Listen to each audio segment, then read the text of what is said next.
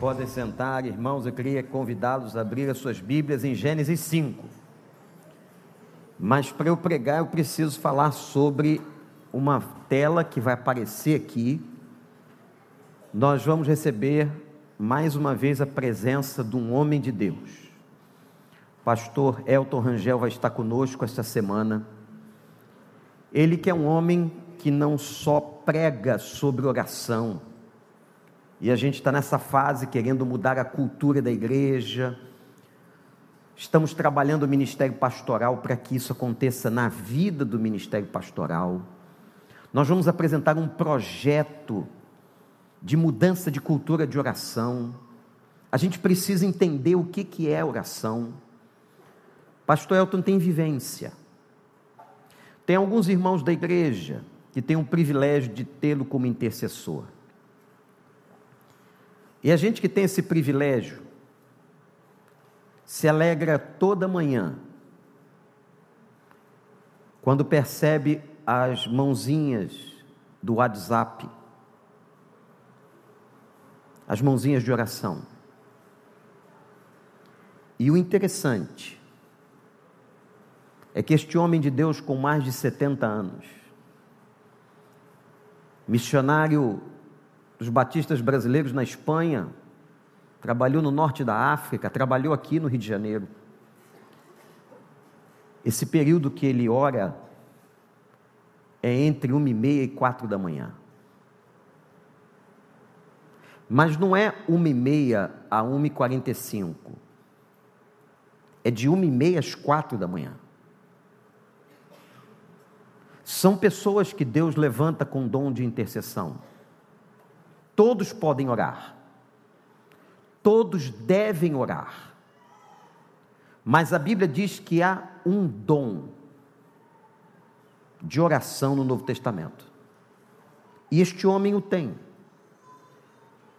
As experiências do pastor Elton com a oração é algo indescritível. Vai estar aqui com a gente desde quinta-feira que vem. Você não pode perder. Quinta-feira vai estar nos celebrando, ele vai estar falando sobre a oração com várias áreas da vida humana. O celebrando não é um culto para um nicho de pessoas, é para toda a igreja. Você está convidado, eu sei que você tem a sua célula, mas geralmente as células não funcionam quinta-feira para facilitar a vinda das pessoas ao celebrando a vida. Ele vai estar falando, ele vai estar na vigília de nove à meia-noite, na sexta-feira, venha. Você não está precisando? Não tem questões de oração a colocar a Deus, não tem clamores a fazer? Venha. Não adianta ficar sentado no sofá. No sábado vai participar da jornada de oração, preste atenção que nós vamos anunciar como que essa jornada vai acontecer. No domingo ele vai estar nos cultos. E eu tenho aprendido tenho muito que aprender ainda sobre oração, que a oração é uma das maneiras que nós temos para andar com Deus. E o texto de Gênesis 5:18, Gênesis 5:18 diz assim: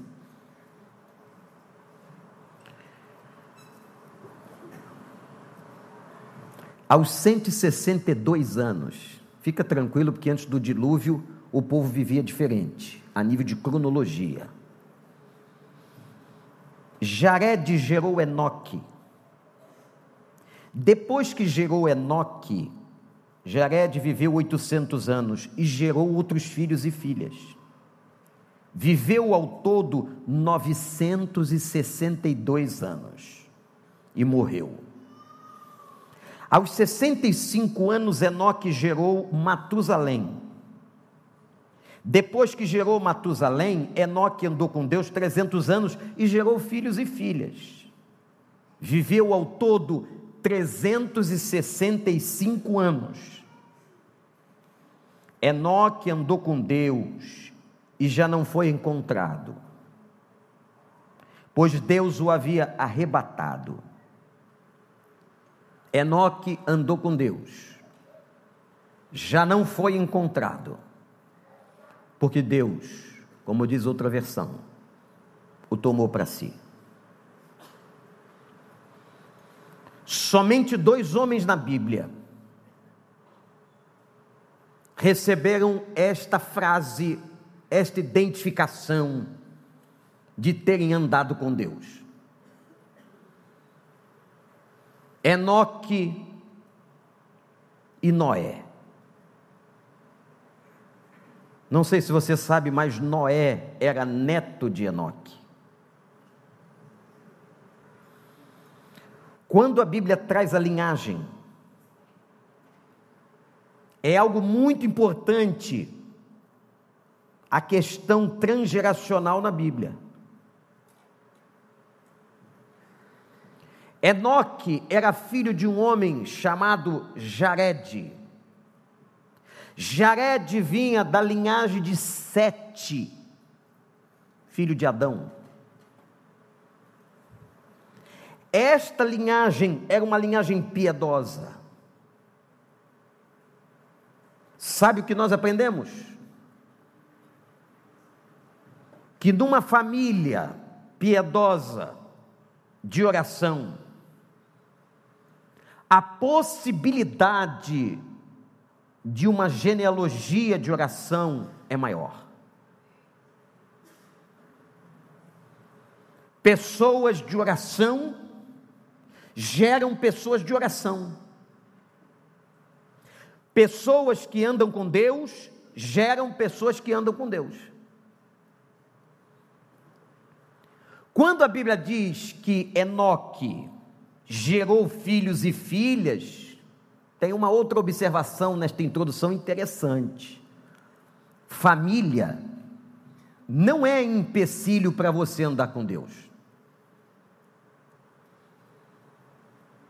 Eu já recebi muita gente em gabinete pastoral, homens, mulheres, dizendo: ah, porque o meu marido não é crente, a minha esposa não é crente, os meus filhos, cuide da sua vida. Cuide da sua vida com Deus. O marido não presta conta pela esposa, nem a esposa pelos filhos. Enoque gerou filhos e filhas e andou com Deus viveu 365 anos. Sua vida foi marcada e o texto declara duas coisas sobre Enoque. Queria que você as anotasse no coração. Primeiro, primeira coisa que a Bíblia diz, que ele anda com Deus. O verbo andar mencionado aqui duas vezes. Eu queria tentar traduzir o que significa andar com Deus. Mas eu preciso começar a declarar que andar com Deus é uma escolha. Assim como um dia você escolheu a Cristo, recebeu a Cristo como Salvador, entendeu o plano de salvação. Escolher a Cristo e andar com Cristo é uma escolha. Assim como Deus não nos obriga a recebermos a Cristo como Salvador, Assim como Deus não nos obriga à salvação, não nos obriga à santificação. Isto é um equívoco, porque Ele mesmo criou o arbítrio, a competência humana de decidir, Ele não vai interferir se você não der a Ele legalidade. Enoque andou com Deus porque tomou uma decisão, eu quero ser íntimo de Deus, eu quero andar com Deus. Ele podia ter andado com qualquer outra pessoa ou de qualquer outra forma, ele decide ter um estilo de vida onde ele andava com Deus. E detalhe: Enoque não tinha Bíblia. Enoque não tinha nenhum registro de revelação. Enoque não tinha conselheiros, não tinha pessoas que o encorajavam. Qual é o papel de um conselheiro, de um mentor? É encorajamento. Enoque não tinha ninguém para o encorajar, mas ele toma uma decisão. E eu usei uma expressão aqui importante que é a expressão legalidade. A gente usa muito essa expressão se referindo às legalidades que se dá ao mal, ao diabo.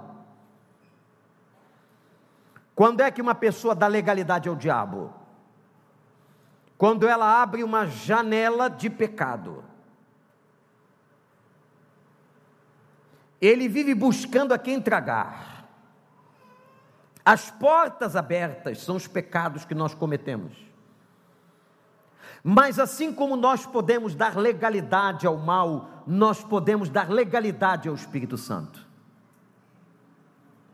Que você declare, que você diga, que você assuma: eu quero andar com Deus. Declare isso. Declare com a sua boca. Declare com a sua vida: eu quero, eu tomo essa decisão. Andar com Deus foi uma escolha. Você pode escolher com quem você anda, aliás, com quem você tem andado. Quem são seus companheiros virtuais?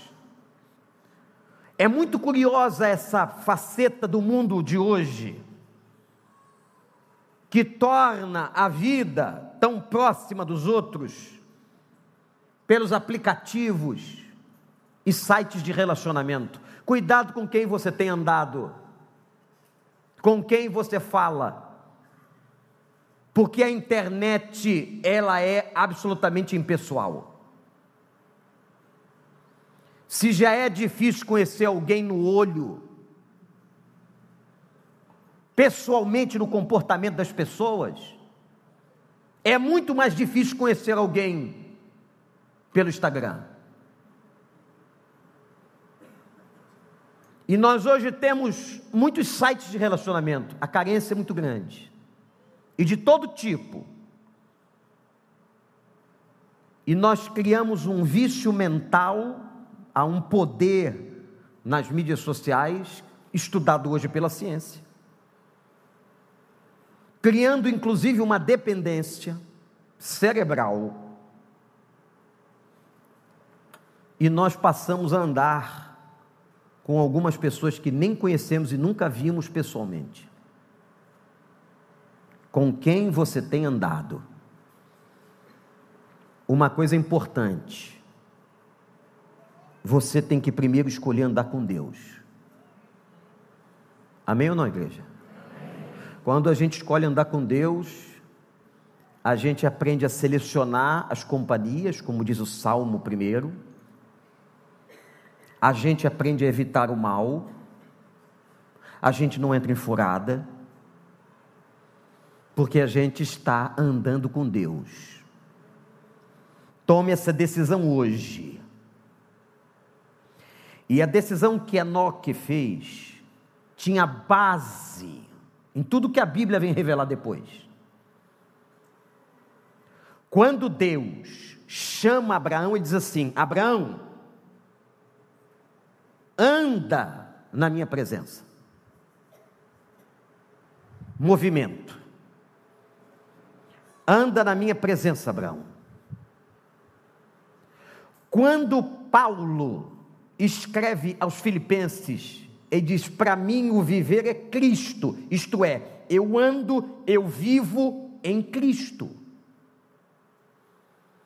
Depois, o mesmo apóstolo escrevendo aos Colossenses, diz aquela igreja e também a igreja de Laodiceia, para quem escreveu a carta de Colossenses, ele diz assim: andai nele. Então, a decisão de Enoque, muitos anos antes, encontra respaldo nos planos de Deus na vida de Abraão, o pai da fé, encontra respaldo no Novo Testamento, nas palavras de Paulo tomar a decisão de andar com Deus é uma escolha.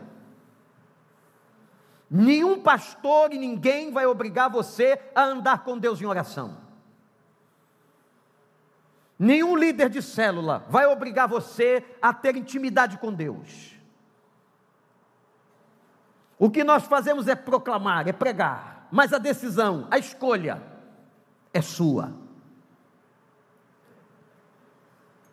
Andar com Deus gera algumas coisas na nossa vida. Por exemplo, andar com Deus gera imitação. Você já percebeu quando anda muito com uma pessoa que você pega os trejeitos dela? E ela também pega os seus. Às vezes até a forma de falar, a forma de se comportar.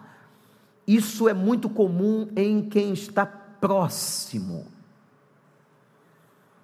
Uma vida andando com Deus, próxima de Deus, também gera imitação pelo comportamento de Deus. A gente acaba imitando aquilo que ele revela na Sua palavra, aquilo que ele quer na Sua palavra. Eu já contei em outras oportunidades de uma questão muito pessoal em oração, de um voto que fiz a Deus, ninguém precisa copiar nada disso, cada um tem a sua vida, ninguém é melhor ou pior se faz isso. Mas eu uma vez disse a Deus que eu só ia para a cama dormir durante aquele dia se uma vez, pelo menos, eu me ajoelhasse. Isso é um problema meu. E muito tempo, muitos anos eu faço isso. Em algum momento do meu tempo de oração, eu me ajoelho. Um dia eu abri o olho, meu filho era muito pequeno, estava ajoelhado. Mas eu nunca pedi para ele ajoelhar. Eu nunca disse a ele que ele tinha que se ajoelhar, que Deus só ouvia ajoelhado. Não, ele estava fazendo por imitação.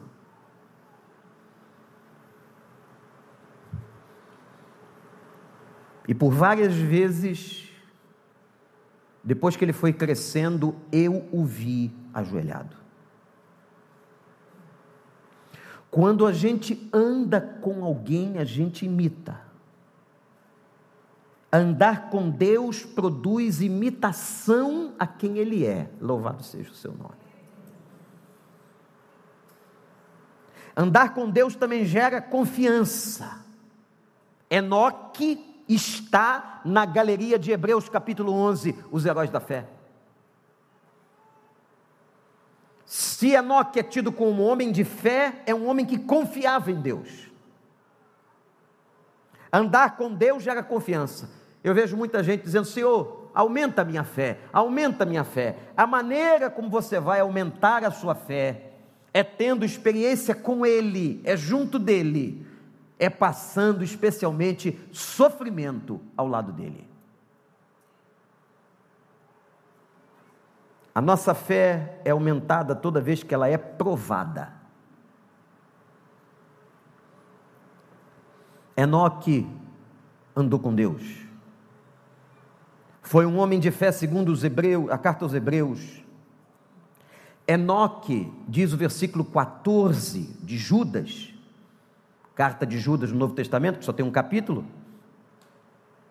Versículo 14 diz que Enoque era profeta. Andar com Deus gera proclamação, porque nós ficamos tão cheios de Deus, da presença de Deus, da glória de Deus, que a gente transpira Deus. Falar de Deus é natural para aquele que está cheio de Deus. A boca fala do que o coração está cheio. A tradição judaica diz que Enoque foi um escritor e escreveu, foi o primeiro escritor e que tinha escrito muitas coisas que vinham do Senhor. Andar com Deus gera imitação, andar com Deus gera admiração. Nós precisamos restituir na nossa vida a ideia de admiração a Deus. O que fizemos aqui há pouco quando numa oração eu não pedi nada, eu não agradeci por nada, eu apenas exaltei e admirei as características de Deus. Deus não precisa da sua adoração, nem da minha. Ele é. Quem precisa adorar somos nós. Deus não é narcisista. Ele não precisa que você se dobre diante dele. É você que precisa se dobrar diante dele. E o admirar. Temos que admirar a Deus, não somente pelo que Ele faz, pelas bênçãos que Ele dá, mas temos que admirar por quem Ele é Criador, sustentador, provedor, abençoador. Contemplar a Deus e admirar é ato de adoração. Uma pessoa que admira é uma pessoa que adora. Contempla a beleza de Deus, os feitos de Deus. Quando aquele rapaz chegou para o pastor, aquele seminarista, e disse assim: Mas que monotonia os anjos em Isaías 6. E o pastor respondeu: Que absurdo que você está dizendo. Porque o seminarista dizia assim: eles ficam ali, coitados, só dizem santo, santo, santo, santo, santo, santo, santo. E o pastor disse: não, eles estão admirando. Quando você admira, você vai descobrindo a beleza do que está admirando. Você vai se encantando pelo que está admirando. Você vai crescendo na sua adoração. Quem já teve o privilégio de ir ao Louvre, na França, um dos mais importantes museus do mundo, não deixa de visitar uma sala, a sala da Mona Lisa. Aquela moça enigmática, que até hoje não se sabe se está rindo ou sorrindo. E as pessoas adentram a sala e admiram o quadro, e fica aquele povo em volta, admirando, olhando os contornos da pintura realmente maravilhosa. Imaginem um dia que nós entrarmos na sala do trono e estivermos diante dele, Criador de todas as coisas, não de uma pintura feita por mãos humanas, Imagine diante da sua grandeza, da realidade celestial, nós vamos fazer o que? Só tem uma palavra e vai fluir de nós: Santo, Santo, Santo, Santo é o Senhor, a terra está cheia da Sua glória. Andar com Deus gera admiração. Você tem o privilégio de morar eu não vou ter medo de errar com todo respeito aos moradores de qualquer área da cidade. Mas você tem o privilégio de morar no bairro, aonde a natureza é exuberante. Numa mistura que os gringos ficam loucos, de mar e montanha. A montanha colada no mar. Lá fora, ou é montanha ou é mar. E às vezes é só deserto, e é tudo plano. Dirigir em alguns lugares dá até sono. É tudo reto. Aqui não, é uma emoção. Não só pelas estradas, mas pela natureza. É montanha, são mares, e aparece uma pedra no meio do mar. Anda por aí. Sabe, quando você contempla a natureza, você começa a perceber e admirar a glória de Deus a Bíblia diz, o apóstolo Paulo, na sua teologia, que a natureza revela o poder das suas mãos, o seu amor, a sua grandeza. Admire, voltemos, resgatemos a admiração pela grandeza, pelos feitos do Senhor. E quando eu olho isso, como fiz esta semana, eu digo assim: o que é, repetindo o salmo, o que é o homem mortal para que o Senhor se lembre de nós. Quem somos nós? No meio de tão grande natureza, um pôr do sol fantástico, as estrelas que brilham à noite, o sol que brilha de dia, a glória do Senhor está diante de nós. Paulo diz assim: se não houvesse o Evangelho, a natureza é suficiente para proclamar a sua glória. Admire o Senhor. Enoque andava com Deus, admirava Deus, e curioso, Enoque viveu 365 anos. Uma tipificação linda de que por 365 dias você pode amar, adorar e andar com Ele na sua vida. E quando terminar o ano, você pode mais 365 dias louvar o nome do Senhor. Ande com Deus.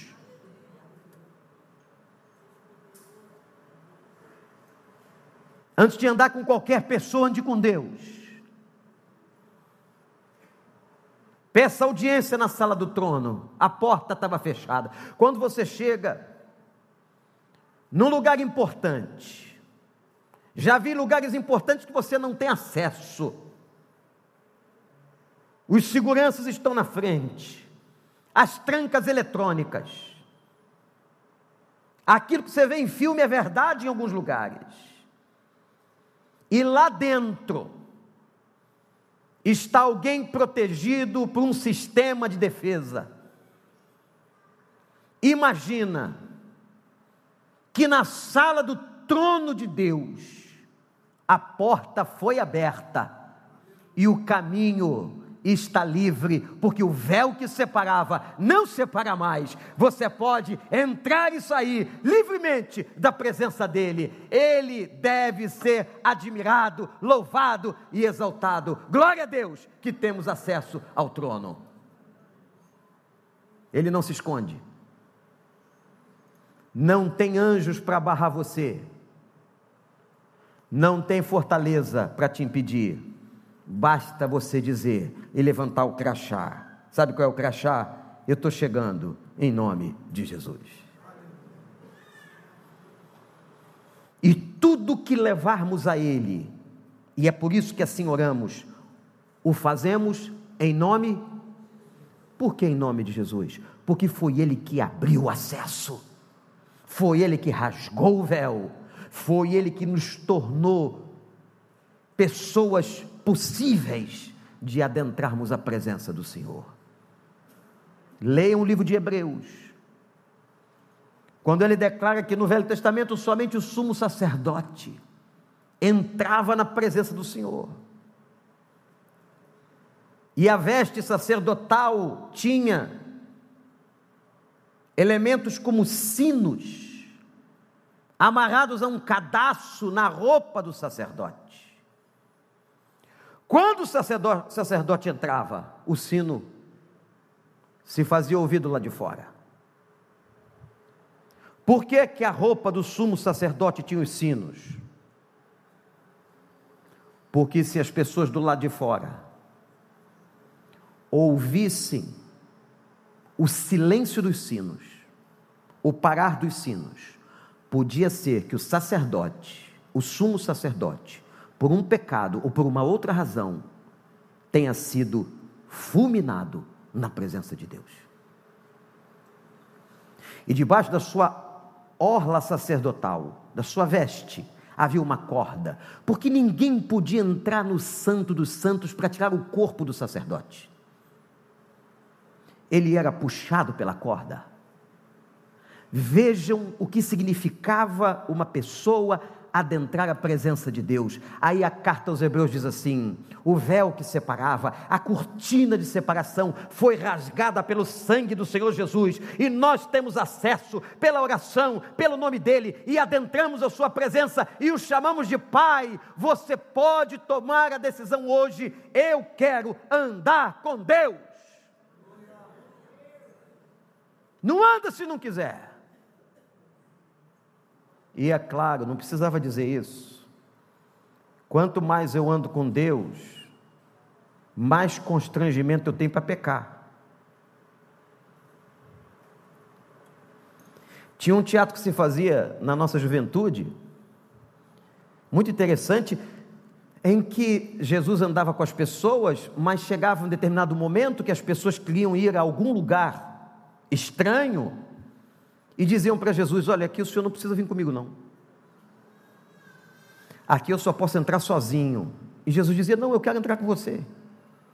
Não, mas eu vou ficar constrangido. Pois é. Se você se constrange com a minha presença, é porque não é para entrar. É uma lição dramatizada que a gente recebia. Lembra daquele título que foi tão importante na vida de muitos crentes convertidos há 40, 50 anos atrás, em seus passos que fariam Jesus? O que faria Jesus? Andar com Deus é andar, é movimento, é o tempo todo, é todo o tempo. Vem comigo, Senhor.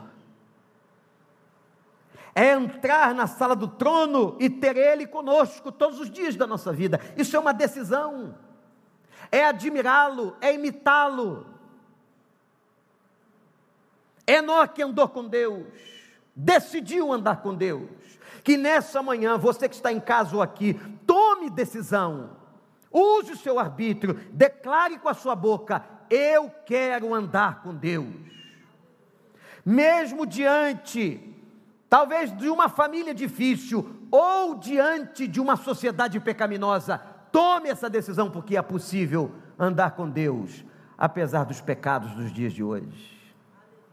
Tem gente andando com Deus. Tem mulheres andando com Deus, tem homens andando com Deus. E é tão bonito, tão lindo, atraente, quando a gente vê uma pessoa que anda com Deus. Você não tem dúvida. Não tem gente que você diz assim, eu não sei quem é essa pessoa, não sei se é gente boa, se não é gente boa. Quando anda com Deus, você começa a conhecer, você não tem dúvida, essa pessoa é diferente. E essa pessoa chega perto de nós e agrada. Não tem gente que quando chega no ambiente, o pessoal fica meio. Hum, não precisava ter vindo. Né? Mas tem gente tão boa, tão contagiante, que quando anda com Deus e chega, a gente se alegra. Olha quem chegou. Uma pessoa que anda com Deus, ela é diferenciada. Ela não precisa ser arrogante, ela não precisa ser bonita. A beleza é uma questão conceitual a partir de quem olha. Uma pessoa que anda com Deus, ela transpira a presença de Deus. Por isso que Enoque de Judas era profeta. Mas há uma segunda coisa sobre Enoque, e aqui eu paro. Primeiro a Bíblia diz que ele andava com Deus, depois a Bíblia diz que Deus o toma para si. Então anote: primeiro, a Bíblia diz que Enoque andava com Deus. Segundo, que Deus o toma para si. A palavra arrebatado, arpazo, ou arpazo, essa palavra que tem, lá no hebraico, tem uma similaridade com uma outra palavra grega, é a mesma ideia de Atos 8,39, quando Filipe foi arrebatado. Enoque foi arrebatado. Só duas pessoas na Bíblia foram arrebatadas. Isto é, que não experimentaram morte física. Foi Enoque e Elias. Então você vai guardar essas duas duplas. A Bíblia diz que Duas pessoas andaram com Deus. Ela faz essa declaração. Não significa que foram só essas, mas o que a Bíblia diz é que Enoque e Noé andaram com Deus, avô e neto. Noé era neto de Enoque. Duas pessoas foram arrebatadas, não viram morte física: Enoque e Elias. Filipe, quando é arrebatado de Samaria e aparece no caminho com a rainha de o homem da rainha de Candace, ele está vivo, ele só é transportado de um lugar ao outro. Enoque é poupado da morte física. Enoque não morreu fisicamente. Deus o tomou para si. Essa ideia é uma ideia de intimidade de Deus com a pessoa. De tanto você andar com Deus, de tanto estar com Deus. Por isso que Paulo dizia: para mim viver é Cristo, é andar em Cristo, é estar com Cristo é uma antessala do céu. Andar com Deus. A Bíblia diz que esta bênção do arrebatamento será possível àqueles que estiverem vivos fisicamente na segunda vinda de Cristo. Serão arrebatados. Porém, se você se nós não tivermos aqui, nosso corpo já tiver voltado ao pó, fique tranquilo, porque a voz do Senhor ao seu espírito dirá: Vinde bendito de meu Pai, e possuo o reino para ti preparado desde a fundação do mundo. O que significa que Deus toma para si pessoas íntimas. Isto é a síntese da santificação. Andar com Deus, viver em Deus, não significa impecabilidade na carne, porque na carne não somos impecáveis, mas significa pro, proximidade, quebrantamento, decisão santificação. Andar com Deus e ser confundido com Deus, até que Deus o tomou para si.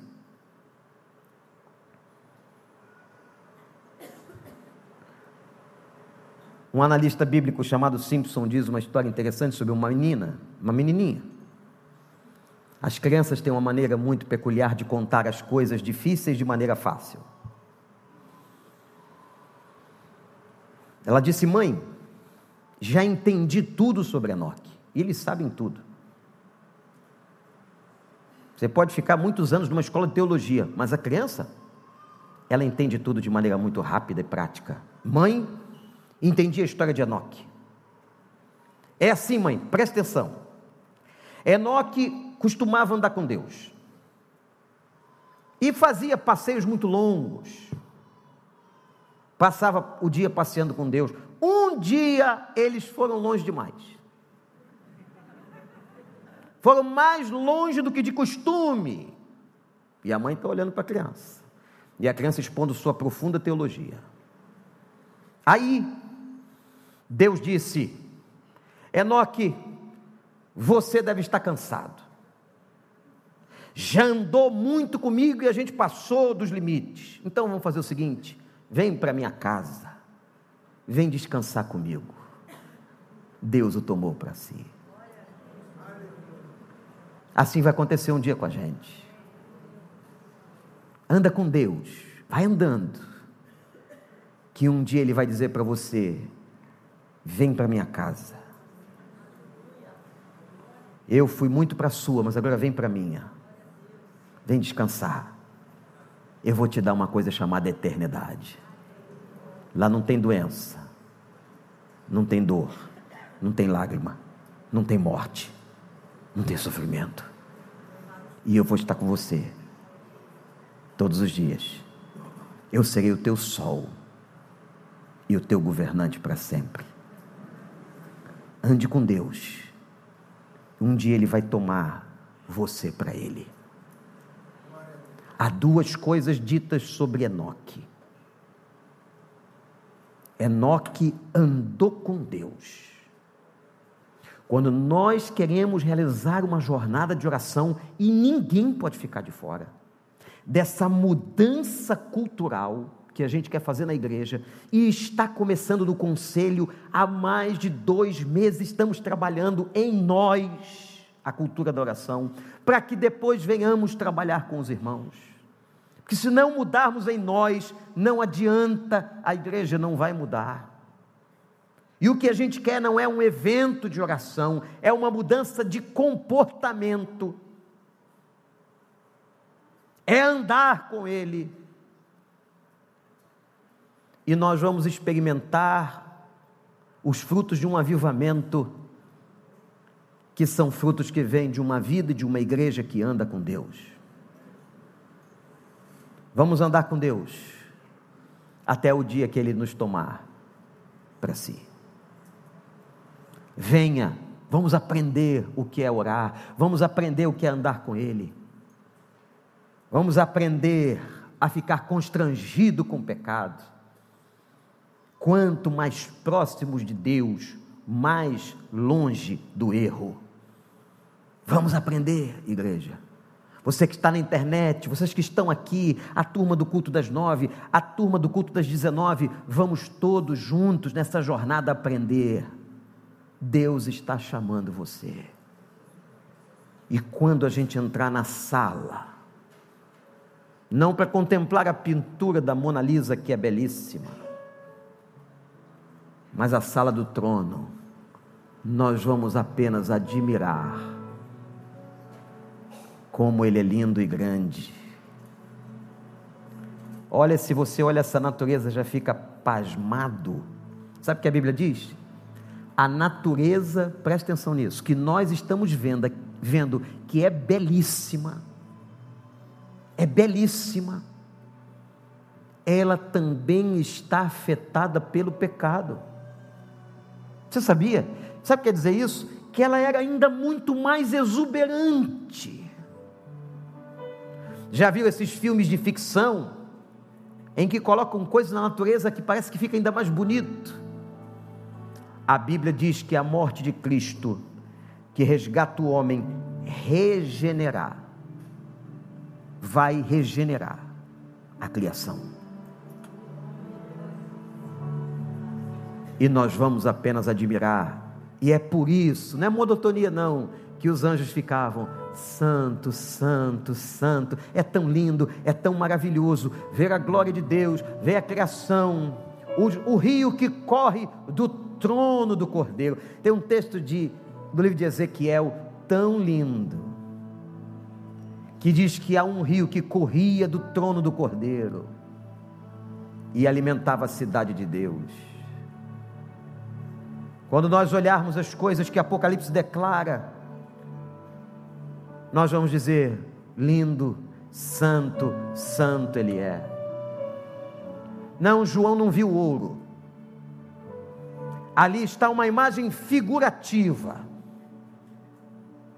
desse metal tão caro e importante que tanta gente gosta de andar com um pedacinho pendurado ao pescoço ou nos anéis.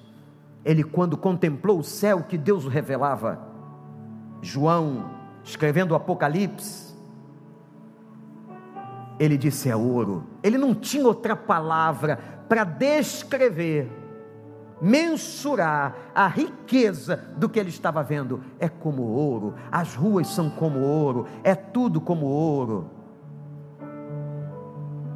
Gente, Deus é lindo. Deus é lindo. A criação é linda. A vida que Ele tem para nós, eterna, é linda. E começa aqui, nessa vida toda truncada, toda esquisita, toda cheia de problemas, mas aqui começa a beleza da vida. Por isso que ele disse: Eu vim para que tenham vida em abundância. Começa aqui e não tem fim.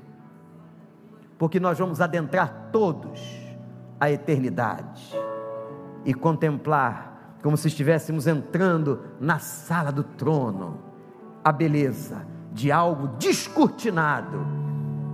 E quem vai te receber não é Pedro com a chave, é Jesus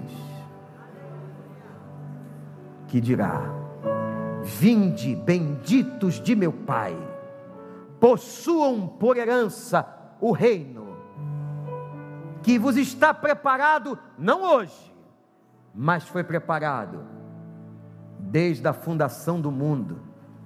Que Deus só tem coisa boa para nós. Nós aqui pisamos na bola, mas Ele vem em Cristo restaurar todas as coisas. Quem é que quer andar com Deus? Vamos ficar em pé. Esse cântico que nós vamos cantar, eu amo esse cântico, ele é um dos cânticos mais lindos de adoração. Esse cântico fala de adoração na essência e de admiração. É o texto. Os melhores cânticos são assim, né? A letra dos cânticos são bíblicas. São os melhores cânticos. Os melhores hinos. Cânticos espirituais, quando a letra é bíblica, quando canta a Bíblia, é palavra de Deus em natura, e é o caso desse, porque esse cântico descreve Isaías capítulo 6. O seminarista não sabia de nada, disse para o pastor, como eu lhe contei, que monotonia, monotonia nada, é que o seminarista não entendeu a beleza, que os anjos estavam vendo, a grandeza, e repetindo: Santo, Santo, Santo. Vamos admirar? Eu queria que você agora esquecesse que tem telefone, que tem que comer daqui a pouco, que tem que encontrar alguém. Vamos pegar esses minutinhos, não sei se vão ser dois ou três, esses minutos, que você concentre toda a sua cabeça, seu coração em uma coisa só: na beleza do Senhor. Nós não podemos vê-lo fisicamente, não somos dignos por causa do pecado, não podemos tocar nele, não podemos ouvir a sua voz audível, não podemos. Mas ele nos deu a imaginação, a mente e a palavra. E nós vamos tentar agora trazer à memória, à mente, a sua palavra e admirar. Deixa eu contar um negócio aqui. Você sabe por que, que os crentes historicamente fecham os olhos para orar? Aí vai um, um novato da escola bíblica e ensina aos alunos assim: é porque a gente tem que prestar atenção, então para não ser roubada a atenção, a gente fecha os olhos. Não é nada disso. Pode orar de olho aberto. Aliás, eu aconselho você a orar de olho aberto no carro. Os cristãos passaram a orar de olhos fechados, porque não tinham imagens diante deles. Todos os homens pagãos contemplavam de olhos abertos as imagens dos balins e dos deuses de escultura que eram feitos. Mas foi dada a ordem que nós não podemos e não temos imagens de escultura e os cristãos, por não terem imagens, passaram a fechar os olhos e jogar a visão para dentro da cabeça, trazendo à memória a palavra e as belezas que a palavra descreve. Veja o Senhor, veja o Senhor agora.